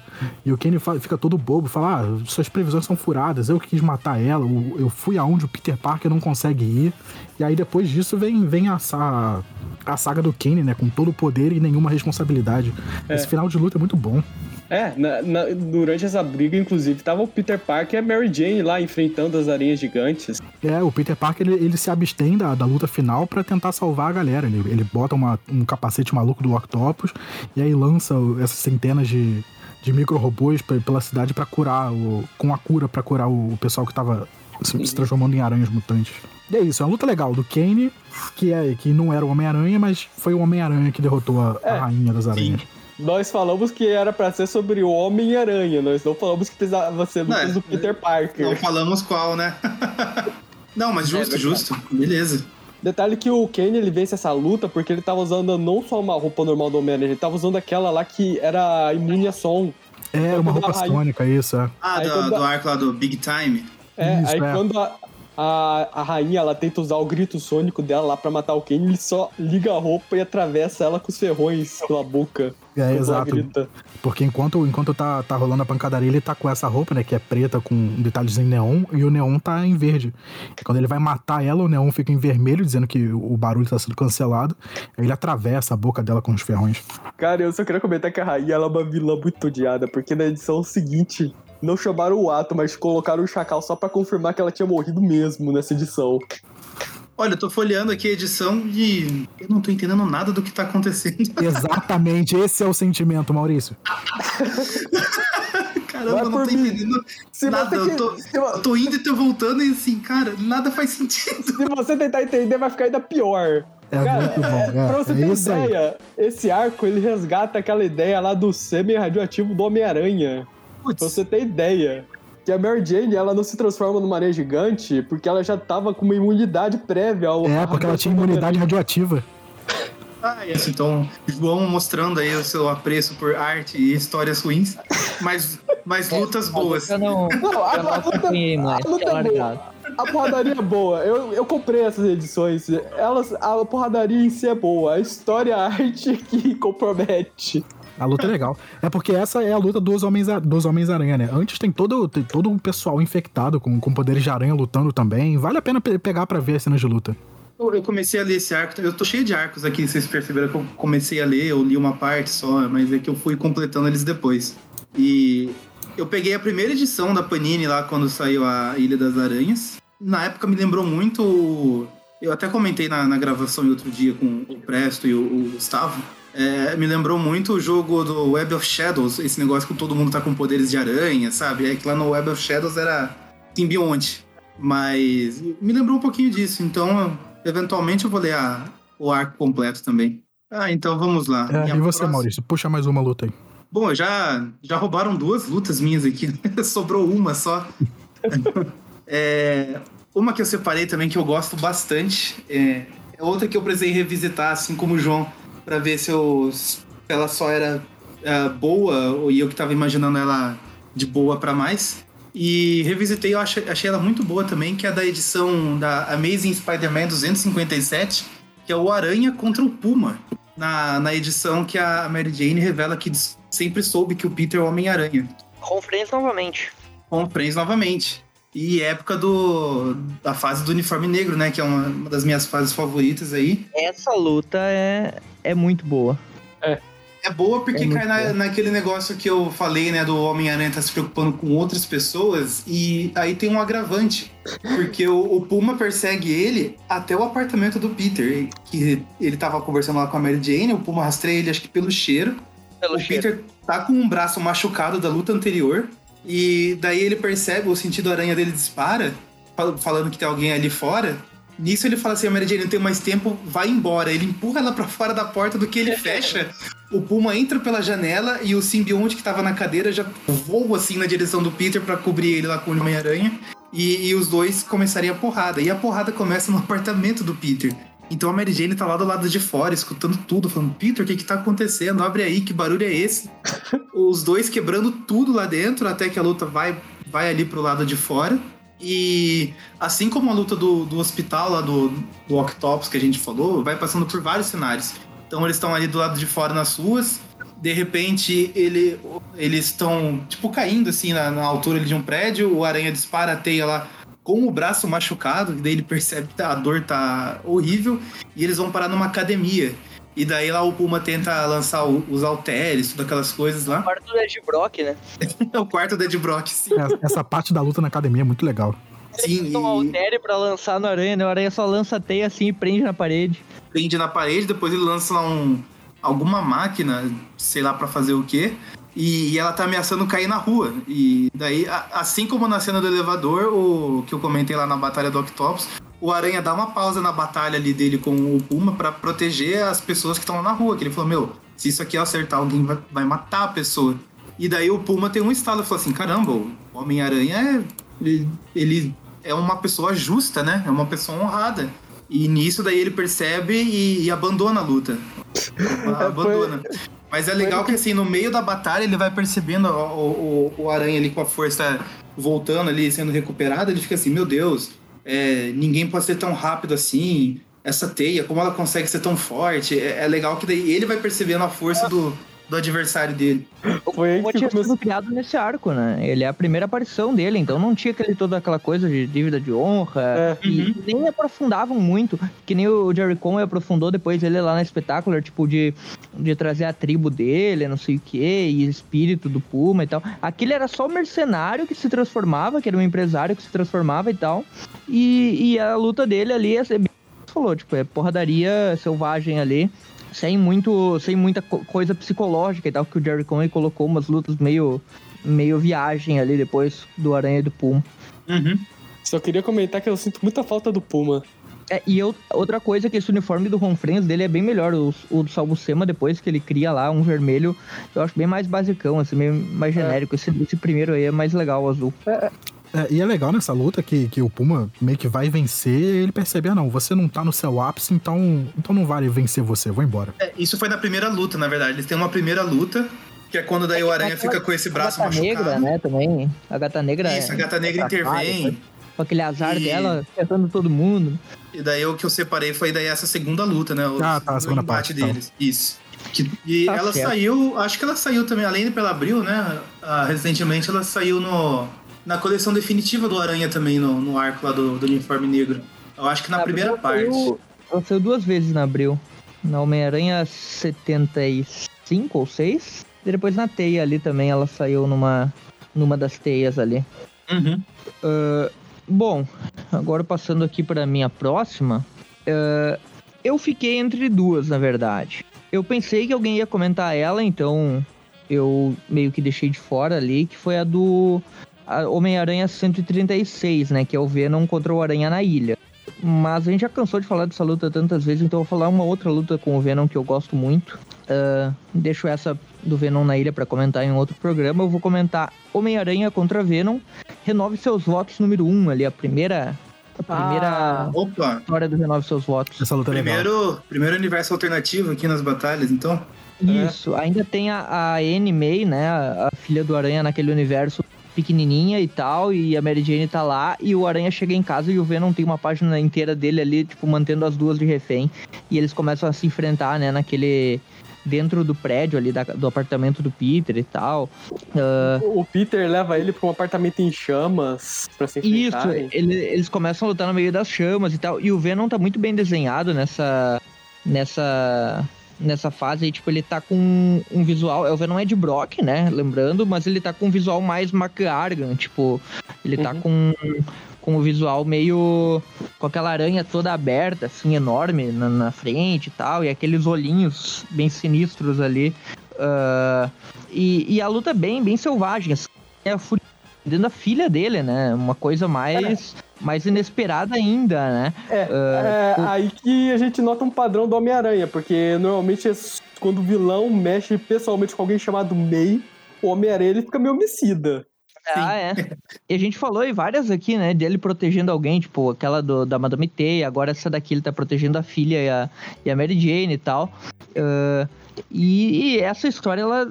O Aranha, ele luta com o Venom lá e no final o prédio pega fogo e cai tudo lá, e a fraqueza do Venom é o fogo, e o Venom acaba morrendo lá no meio, né? O Aranha. Pra proteger a filha dele, ele acaba tendo que deixar o Venom morrer lá. E meio que é uma morte causada por ele, de certa forma, né? Mas, mas ali meio que foi até justificado, porque, tipo, ah, apesar de ser um aranha de outro universo, digamos assim, ele é o Peter Parker com toda a moral dele ali. E ele não, não queria, né? Mas acabou tendo que matar o Venom naquela porradaria lá. E é bem legal. A, a luta, assim, ela é bem, bem da hora. Um, digna de um combate final aí com o Venom Ed Brock. Tem vários combates finais ali, né? Eu acho a luta da ilha até melhor que essa, né? Só não quis colocar ela aqui porque eu achei que alguém ia colocar, mas daí eu comento na próxima, que é aquela do Eric Larson e tal. Essa daqui, ela saiu na. Deixa eu ver exatamente que número ela, que ela saiu aqui na. Eu acho que ela saiu numa especial do Homem-Aranha Renove os Votos né? mesmo. Isso, renove seus votos. Ela com a capa branca, que tem o- o- todos eles na frente ali. Eu acho que é a Renove Seus Votos número 1. Uhum. Só pra confirmar aqui que, que é a Renove Seus Votos número 1. Ah, E esse, esse final dessa história, ele, ele tem uma moralidade muito cinza, né? Porque o Homem-Aranha já derrotou o Venom, o Venom ele tá ali caído. E aí o Venom ele, ele brinca, não sei se ele brinca, ele fala um tom de sarcasmo: ah, essa luta foi boa, na próxima a gente faz isso de novo, tipo conversa de vilão. E o Homem-Aranha fala: não, não, não vai ter próxima, você foi atrás da minha família. Ele propositalmente arranca um poste e, e derruba o, o prédio em cima do, do Ed Brock. Exato. Sim. E prédio em chamas, né? Aqui, ó, Isso, é, encontrei. tô ela, foi- ela saiu no Brasil na, no título do Homem-Aranha, o título normal. Só que aquele. Aquele. hum, saiu no número 7, se eu não me engano. Não, não. Para aí que eu tô, eu tô numa republicação. Deixa eu, deixa eu entrar no original. Ó, no originalmente ela saiu em Renew Your Vows número 1, né? Que é a versão. ah, a versão original americana e no Brasil ela foi publicada em agosto de 2016, Guerras Secretas Homem-Aranha número 1, porque ela era um tain da- das Guerras Secretas, que era as novas Guerras Secretas, né? Então ela É. saiu em Guerras Secretas Homem-Aranha número 1, que foi um título do Aranha de quatro edições aí, que publicavam essas histórias aí do, do Aranha ah, Renove Seus Votos, e daí tinha um monte de histórias do 2099 e outras coisas lá no meio. Essa saiu então na número 1. E a, a luta ela, ela é desenhada pelo, pelo Adam Kubert, né? Que ele que faz esse, esse traço bem da hora aí do Aranha com o Venom. E ela é roteirizada, olha só, quem diria, pelo Dan Slott, que todo mundo sabe que das histórias boas que ele fez do Aranha, essa é uma delas, né? Pois é, né? E o dois, justamente o Dan Slott, que todos sabemos que não é lá muito fã do Homem-Aranha com a Mary Jane. Pois é. É, o Ah, universo e como Renove tinha- Seus Votos deu tanto certo que depois ele foi pra frente, né? Essa primeira parte do universo Renove Ah, Seus. Votos, a menina, Chamaram- tá- é. a menina é um bebezinho ainda, depois ela começa a crescer e vira heroína. É, mu- é- é legal esse universo. Chamaram o Jerry Conway pra escrever né, as primeiras edições dessa essa série. Eu recomendo bastante. A arte e o roteiro dela é muito bom. Tem uma hora que o roteirista, o desenhista, ele assume as edições. Tem uma parte depois que fica meio fraquinha, que quando envelhecem mais a, a Ana, pra ela ficar com a idade da Mayday, mas depois sai uma minissérie da Mayday e a Ana se encontrando lá no Aranjadão, que também é muito boa, eu recomendo. Sobre a luta com o Venom, então ah, daí fica da ilha pra comentar pra um próximo. E eu também deixei pra um próximo, eu ia comentar nessa até, a luta dele contra o Homem-Aranha naquela minissérie finale, que é, que é a minissérie final do Venom, também conhecida como A Morte de Venom no Brasil, Homem-Aranha 195 da Abril, que é um confronto que o Venom finalmente recupera a memória e volta a ser vilão de fato e deixa de ser anti-herói. É a minissérie que termina aquela, aquela saga de minisséries do Venom nos anos 90 que é uma grande coisa terminar aquilo, né? Porque, pelo amor de Deus. Mas é a final é justamente muito boa, termina num confronto bem legal do Aranha contra o Venom, que eu vou deixar pra comentar no futuro. Nesse daí eu decidi comentar essa do Renove Seus Votos, como sendo a luta do Venom na edição. Ele é um dos vilões que tem as melhores lutas aí com o Aranha, com certeza. É, eu tô revendo aqui as páginas dela também e a luta é muito boa, cara. Ela é bem. É bem física, né? É uma da. Eu, eu até pensei em colocar também a. Sim, o Aranha foi um putaço, né? o embate dele na- deles na, na ilha. Mas aquilo, pra mim, ele só perdeu um pouquinho no- nos pontos aqui do meu critério, porque o, o Aranha não parte muito pra porrada com o Venom, né? Mais o Venom que vai atrás e o Aranha fica tentando ganhar uma distância ali pra pensar e conseguir uma vantagem, alguma coisa. Ele mesmo reconhece isso, né, na, naquela história. Ele fala: Eu nunca enfrentei o Venom na porrada, eu sempre ganhei ele na inteligência. E então ver aqui o, o Aranha descendo a porrada no Venom e depois finalizando ali, derrubando o poste, terminando aí desse jeito meio questionável aí, como o João falou, é bem legal, cara. Tem uma sequência aqui de quadrinhos, que é quando ele tá levando o Venom lá pra, pro prédio em chamas mesmo, que é os quadrinhos é naquele estilo, né? O cenário no fundo é uma coisa só, e daí o que vai se movendo é o- os personagens ali, ficou bem legal. É, sim, é bem legal. É, é uma luta. E, o- e como eu comentei, o, o jeito que o Adam Kubert desenhou o Venom nesse universo eu achei massa, porque ele é tipo uma mescla do Venom Brock com o Gargan, tipo, como se fosse uma versão final, assim, do Venom, justamente pra terminar aí a, a, a saga do personagem, né? Começa com o Venom morrendo já, o que é uma, um universo bem diferentão, assim, acho bem legal. Beleza. Lembra que eu comentei que o quando mexe com alguém chamado meio Homem-Aranha fica meio homicida?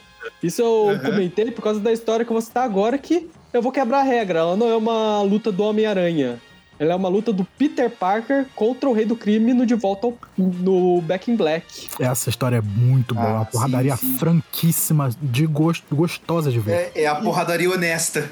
É, é, é nessa edição que fica bem no- que fica visível a diferença entre força sobre-humana e super força. Porque o Rei do Crime ele só tem força sobre-humana e o Homem-Aranha tem super força. Sim. O negócio é o seguinte: É, o- é, é, só te interromper um pouquinho, Gustavo. Essa revista toda é soberba, é baseada na soberba do rei do crime achar que é intocável, mesmo dentro da cadeia, e de repente ele, ele tá apanhando. É. Que assim, no- na Guerra Civil, a identidade do Homem-Aranha ficou pública. Então, o- o- aconteceu um atentado, a Tia May acabou levando um tiro pelo Peter, tá no, no hospital à beira da morte, os, os médicos não têm o que fazer. E o Peter decide ir atrás de quem é o responsável por isso. E o responsável é o rei do crime. E quando o Homem-Aranha descobre, ele decide simplesmente ir lá, não matar o rei do crime, ele vai lá pra humilhar o rei do crime. Ele faz questão de tirar a roupa pra deixar claro pra todo mundo que quem tá batendo no rei do crime não é o Homem-Aranha, é só um cara normal chamado Peter Parker. E ele dá a surra no rei do crime, ele humilha. Tem uma parte que é referência a Dragon Ball, eu acho, que o Homem-Aranha ele pega o rei do crime pelas gorduras do peito e ele começa a meter uns tapão na cara dele que começa a sair sangue da boca dele. É uma. É uma. Não chega nem a ser uma luta, é, é uma humilha, É um. É um Que lixamento, é um o Aranha espancamento. faz com, com o Rei aqui é basicamente o que o Rei fez com o Matt Murdock na queda de Murdock. Sim. no início lá, tipo, deixa ele todo arrebentado. E o Homem-Aranha sai de lá deixando uma mensagem: torça pra que a minha tia sobreviva, porque se a minha tia morrer, aí sim eu vou vir aqui pra te matar. E é legal que essa luta tá acontecendo na cadeia, né? E eles falam, ó, ninguém se intromete, essa luta é nossa. E o rei tava muito metido, ele fez questão de pegar o terninho e a bengalinha Isso, dele. isso que eu ia luta. falar, cara. Ah, Eu tô revendo as páginas aqui. A preparação da luta é muito legal, porque daí vai intercalando as cenas, né? O Homem-Aranha chegando ali na prisão, aí o rei indo lá, pegando o terno, apertando o cinto, nisso o Aranha escalando ali o, a parede do lado de fora, ele apertando a gravata depois lá o rei do crime, colocando o anel, pegando a bengalinha, e daí eles se encontram lá no, no pátio, e daí acontece daí a... a... Que nem se fala, não é nem luta, né? É só o Homem-Aranha batendo no, no rei do crime. Ele não tem nem chance. E, e é isso, o cara é humilhado ali na frente de todo mundo da prisão, inclusive de pessoas que eram funcionários dele, né? Que achavam que o rei do crime era intocável, que era o cara, o cara poderoso. E daí o Peter manda essa mensagem pra eles: ele não é poderoso, ele não é intocável. Muito bom. É, é uma porradaria gostosa de ver, de ver, de ver acontecendo. É a sua que o rei do crime tava pedindo há muitos anos, né? E pega, pega finalmente na no hype ali do Homem-Aranha 3, né? Que ele tava com uniforme negro e tal. É. E ele, e ele é Malvado. meio dark, assim, né? É. Essa saga É. ela puxa bem pra isso. É, e é, o homem, é quando o Homem-Aranha ele usa roupa preta nessa história pra deixar claro que esse não é o Aranha bonzinho que a gente conhece, não. Pena que, que essa saga aqui, tipo, é, é bem legalzinha, assim, ela acaba levando pro, pro pacto, né? Pois é. Infelizmente, nada é perfeito nesse mundo. Ela saiu na Panini na Homem-Aranha 76. É. A luta acontece na Amazing Spider-Man 542, aqui lá nos Estados Unidos. Aqui ela saiu até encadernada e fiz questão de comprar. Ah, é, tem o encadernado. Ela Eu está não sei encadernado lá na, na Salvate também. Tem, ó. É ali pra, pro, pros números 70 e alguma coisa mesmo, Everton. Eu acho que é qual 70 agora. e... 76 ou 77. Eu tenho elas aqui, mas eu não lembro se é 76 ou é 77. Uhum. Ela tem até o selinho Back in Black ali do lado, Sim, né? sim. Ah, que eles estavam colocando nessa época. Eu sei que é por aí. O Gustavo mencionou que era a surra que o Rei do Crime estava pedindo há muito tempo. Everton, eu vou contar com a sua memória aí, porque eu não, não vou lembrar, mas a gente já passou em algum Classic lá com o Magaren participando junto, que o Aranha também vai lá e dá uma humilhada no Rei do Crime, e eu lembro, e isso me marcou porque eu, eu achei a, a, a batalha deles aí tão boa quanto essa, né? E o Magaren, na época, ele brincou assim, ah, essa aqui é uma é a humilhação, a surra de verdade do Rei do Crime, não a, a outra que uns e outros comentam aí. E eu só não lembro qual edição, qual história que é, mas eu lembro que já tinha acontecido uma coisa parecida assim antes. Você lembra qual que é, Everton? Olha, eu tô pensando agora, eu vou, vou só pegar aqui minhas revistas e eu já te confirmo qual Eu é. Eu lembro, ali- eu lembro dessa porradaria também, mas eu não é, foi ali exatamente. nos anos 80 também. Eu não lembro se o manto e Foi. a daga estavam estavam ah, metidos ali na história também, ou se era uma coisa só do Aranha. Eu só- já confirmo aqui. Beleza. Não foi na época que o Homem-Aranha também tava com o uniforme preto de tecido? Cara, eu acho eu não, que não, lembro acho que foi a ver com a com... Gata Negra ou foi depois, eu acho que foi depois. Porque nessa época ele tava saindo mais na porrada com o Demolidor. O Aranha ele aparecia meio que só como, como coadjuvante. Tem aquela luta do Aranha contra o Rei do Crime, que na verdade é o Demolidor inflável lá na Guerra de Gigante. Ah, sim, mas, mas não é essa que eu tô falando, é. Sim, eu sei, eu acho que é mais É. pra frente. Acho que é mais pra frente, deixa eu ver aqui se eu encontro. Aquela do Demolidor é boa, mesmo.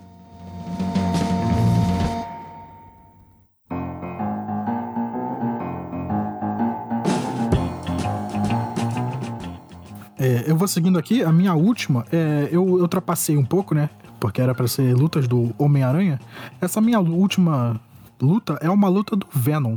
É uma luta do agente Venom, Flash Thompson, na teia do Homem-Aranha número 14 da Panini. E por que, que eu peguei essa luta? Porque é a primeira luta do, do Flash como agente Venom. E ele tá. Ele tá. Ele foi em missão numa cidadezinha no leste europeu pra deter um conflito que tava acontecendo entre terroristas. E tem um, um- um pessoal, uma guarda armada da ONU com umas, com, com umas armaduras do, do Homem de Ferro. E quem tá causando esse, esse confronto terrorista ser pior, né? É o Halloween. É um Halloween que comprou a franquia do Halloween. Então esse é um Halloween novo, né? Que ele tá lá pra causar caos e devastação nessa cidadezinha do leste europeu. E o agente Venom chega lá pra tentar salvar o máximo de pessoas possível, matar terrorista. E aí quando ele chega lá, ele vê que o Halloween tá, tá fazendo esse conflito ficar pior. Pois é, né? Eu lembro que ele tinha um negócio bem macabro, que ele arrancava, ele matava as pessoas, ele arrancava o cérebro e colocava uma vela. E isso, é, ele, ele faz exatamente como, como uma abóbora de, de Halloween, né? Ele, ele Caramba. cortava as cabeças e botava uma luzinha lá dentro. Esse, esse é um Halloween novo, muito, muito mais macabro, né? E essa história, ela tem a arte do Tony Moore. E na época eu sabia quem era, mas eu não, não conseguia ligar. E aí esse, esse Tony Moore, ele fez os primeiros números de The Walking Dead. Então ele sabe desenhar gente morrendo como ninguém. Você falar Ah, alguma coisa, sim. Maurício? Não, não. É interessante a ideia de trazer o cara do Walking Dead pra. É, e aí a, a parte da luta mesmo, da batalha, né? O Venom tá lá tentando salvar as pessoas, matando os terroristas. E aí a luta com o Halloween, o Halloween pega uma foice, faz uns cortes no Venom, e aí no, no Agente Venom, e aí o Agente Venom ele sai do controle, perde, perde o controle, né? Porque na época ele tava sendo controlado por drogas, mas aí ele, ele perde o controle, fica com aquela aparência monstruosa. E aí pra acabar essa luta com o Halloween, que, que ele tá, o Halloween tava levando vantagem. O Venom pega, rouba uma granada do próprio Halloween e joga dentro da boca do Halloween. Cara, isso é muito bom. Ele explode, começa a voar sangue, voar fogo de dentro da, da cabeça de abóbora do Halloween.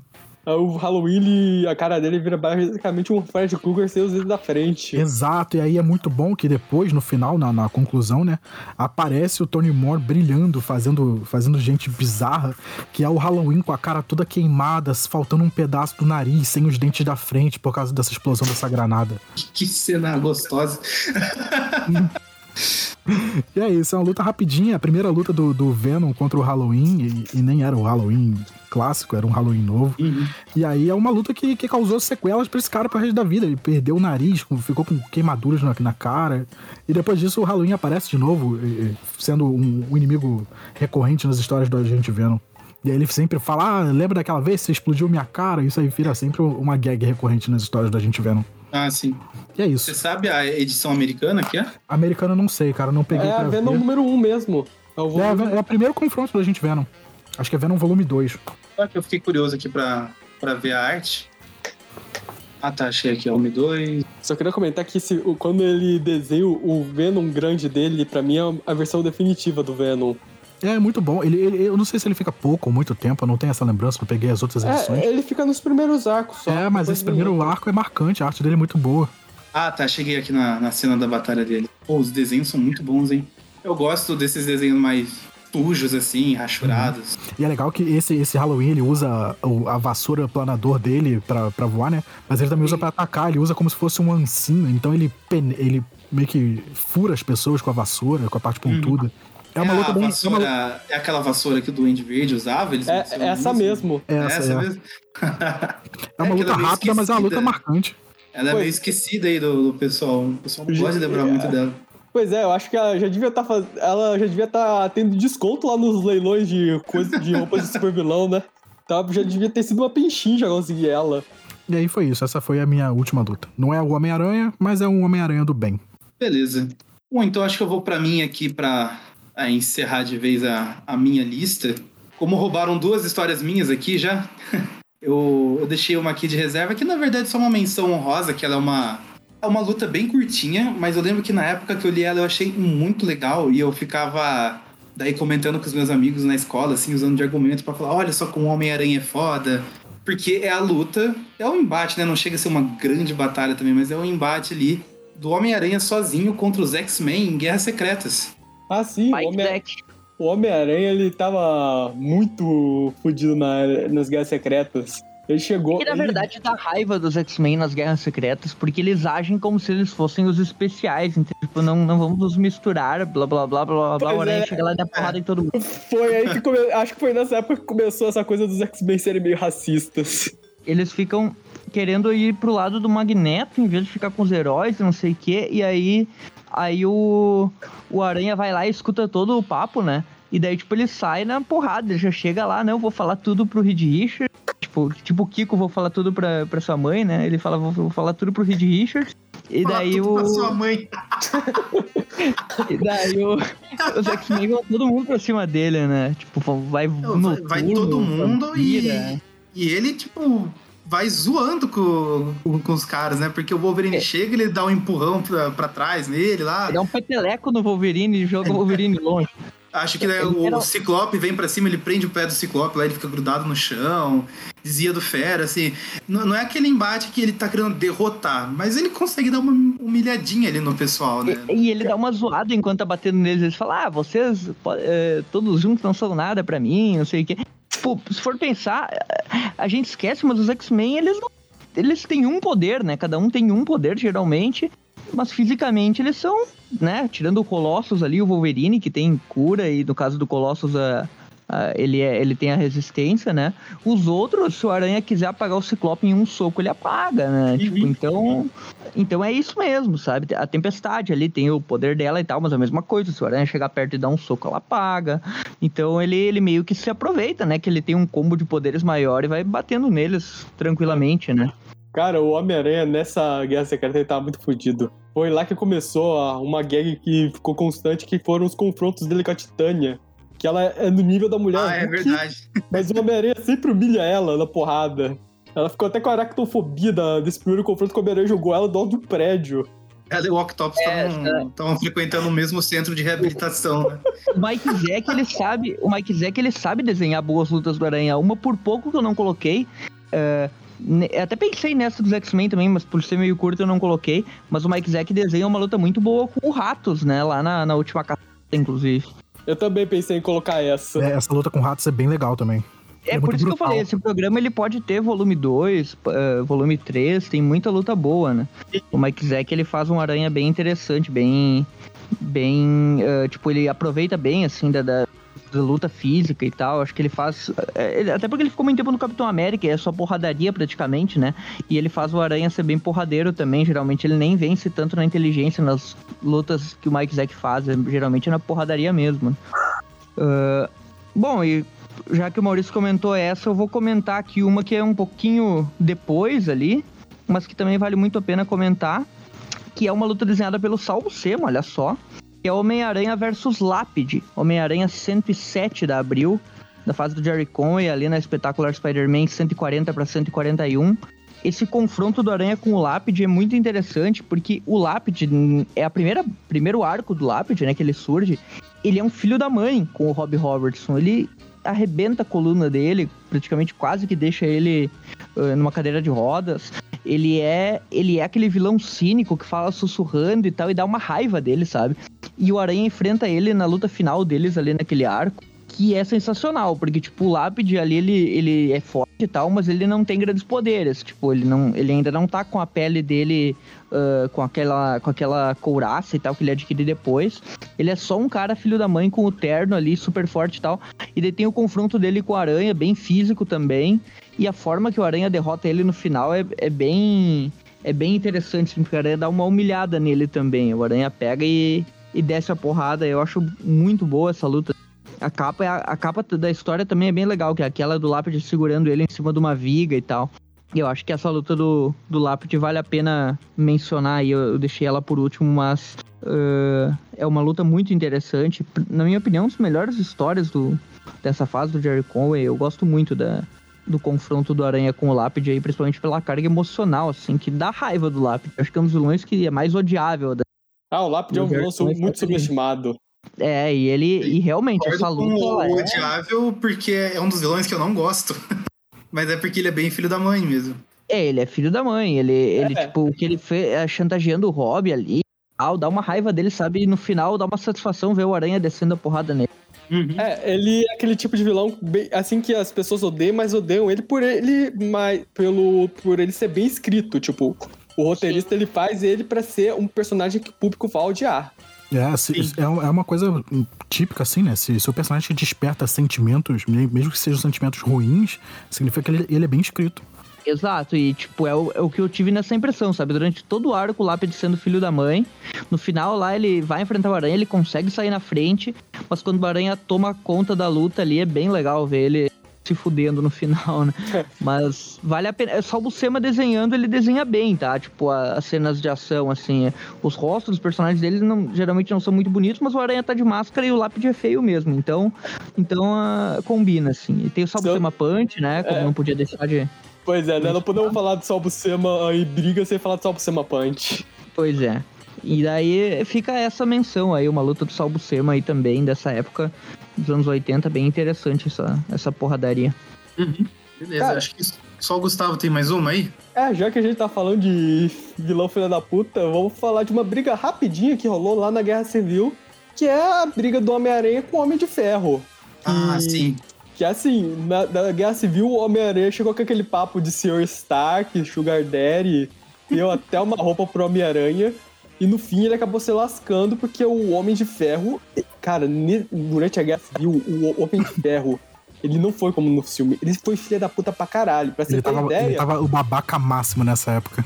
Cara, pra você ter ideia, por culpa dele rolou um momento igual aquele dos protestos do Black Lives Matter. Lá nos Estados Unidos tem até uma brincadeira nisso na edição que o Thor, como Tony Stark mesmo diz, dá- uma de policial e mata lá o Golias Negro. Ah, sim. Thor E além fake, de- lembrando, né? É, e, e foi o Homem de Ferro que criou esse clone do robótico do Thor. E ainda por cima ele tava querendo jogar todos os heróis numa prisão em outra dimensão. O Homem-Aranha não aguentou, ele falou: "Pra- Olha, pra mim já deu, eu vou embora. Ele falou, Homem- calma, cara, eu só trabalho aqui, não foi pra isso que eu me inscrevi. E o Homem de Ferro ele não aceitou essa, essa carta de demissão numa boa, não. Porque ele, ele chegou uma hora que eles caíram na porrada. E o Homem de Ferro, revelando que ele é bem filha da mãe, ele revelou que ele tinha colocado uma salvaguarda lá naquela roupa que ele deu pro Homem-Aranha pra ela de- desligar o Homem-Aranha durante a briga. Por sorte, o Homem-Aranha, né, ao contrário do que ele é nos filmes, ele foi bem esperto. Ele hackeou essa roupa dele sem a ajuda do Ned e acabou com essa salvaguarda e conseguiu fugir do Homem de Ferro. Agora, essa, É, mas- essa luta aí, ela é interessante, mas falando em Homem-Aranha contra o Homem de Ferro, eu já lembro do 2020, lá naquela porradaria. Sim.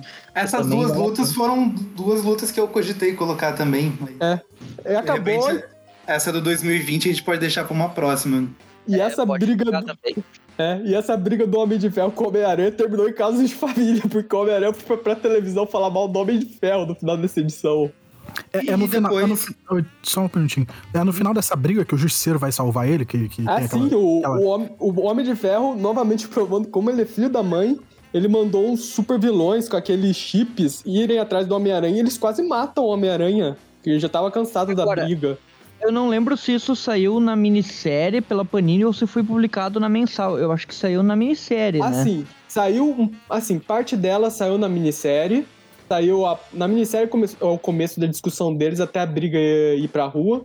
Aí na mensal do Homem-Aranha, lá na Homem-Aranha 536, se não me engano, tem a porradaria deles na rua que terminou com o Homem, com o Homem-Aranha, assim, com, como é que é, fica em português, aquela coisa lá do Jojo? I outsmarted your outma, outsmarted. Eu fui mais esperto que a sua esperteza. Exato. Isso saiu lá pelo Homem-Aranha 60 e poucos, então, esse final, né? É. Da Panini, no caso. Sim, Aí- é. Nessa época da Guerra Mas é, Civil tem- tem umas pancadarias boas. Aham. É isso, eu acho que é uma menção honrosa mesmo. Especialmente pro pessoal do MCU que acha que o Homem-Aranha e o Homem de Ferro são lá muito amiguinhos. Até na fase do Dan Slott eles não ficam tão amigos no arco que eles fazem um team-up. Não voltam a brigar depois quando o, o- o Peter vai pedir pra Tony Stark ajudar a Tia May que tá morrendo lá? É, eles também têm uma discussão nessa época. Mais tarde, o, o Homem de ele contata a Mary Jane pra empresa dele, o Peter fica boladíssimo. E os dois Ah, ficam se é- estranhando o arco todo. Realmente, Isso é não- velho, essa porradaria deles, tipo, lá no team-up eles já tem uma team-up meio conturbada, que é aquela história lá com, se eu não me engano, é contra o irmão da Jean The Wolf, bem antiga também. É. Eles já também não se dão muito bem ali, também saem na porrada. Até tem uma capa da, da Teia da Abril que publicou essa, que é o Homem de Ferro esguelando o Homem-Aranha lá, bem, bem antiga essa história. Pois é. Homem-Aranha e Homem de Ferro se estranhando desde os anos, dos anos 70, pra vocês É, verem. dos anos 70 praticamente. Mas acho que é isso, né? Mas alguém tem mais alguma menção honrosa? As minhas Homem-Aranha acabaram. Wolverine, tem muita coisa, né? Homem-Aranha Wolverine, Homem-Aranha 94 lá, Ah. série do Tim Osley. Também Aquela- é, são, coisas aí que acho que até a gente pode detalhar mais, mas eu tinha pensado aí. São algumas que eu não coloquei, mas por falta de espaço mesmo. Essa do, do Wolverine aí, Homem-Aranha contra Tentáculos do Octopus, lá desenhada pelo Romitão, ah, na Teia do Aranha 13, se eu não me engano, que saiu. Que é aquela pouco antes da morte do Capitão Stacy, né? Que ele enfrenta os tentáculos sozinhos, né? Com o Octopus controlando a distância. É tipo a armadura de gêmeos controlada à distância, né? Me lembra bastante Aham. aquela, aquela aquele episódio dos Cavaleiros do Zodíaco e tal. Então tem várias aí que eu, que eu deixaria, mas só, só mencionando aí por cima, mas eu vou detalhar num programa futuro daqui a um ano ou dois, quando a gente é. fizer de novo. Essa do Homem-Aranha com Wolverine, ela merece ser detalhada mesmo, porque ela é muito boa. Sim, sim. Assim, o Aranha matando no final, o Evandro que o diga, né? Aham. Então vamos fechar antes que a gente comece a queimar mais pauta. Então é isso, a gente listou aí a- as lutas que a gente considerava estarem entre as melhores. Lembrando que isso aqui não é um ranking, né? Eu, pelo menos, não, não pensei, tipo, as minhas top 4 melhores lutas do Homem-Aranha. A gente foi puxando meio na memória, assim, e a ideia desse programa é ter outros volumes dele, né? É, de repente, até trazendo outros membros do site, eles acrescentem mais lutas que talvez a gente não tenha nem mencionado aqui. E quem sabe a gente ainda faz uma edição focada aí no- nos jogos também, que tem as lutas, os desenhos, os filmes, enfim. A lutinha do Aranha Uniforme Negro sonâmbulo lá no espetacular, top 1, né? Ah, essa é pra mim, dos Nossa. desenhos, é top 1. Caramba, É, Everton, para de queimar a pauta. É, rendem separados os desenhos, né? Rendem separados. E, enfim, aí, se sentirem à vontade, comentem também aí com a gente no- nas redes sociais, ou quando, quando a gente publicar aí o programa, quais são também as lutas que vocês considerem as melhores. Obviamente ficou muita coisa de fora, né, aqui. E é isso, então. A gente vai ficando por aqui. Até a próxima e falou! Falou. Até mais. Tchau, tchau, gente. Boa noite.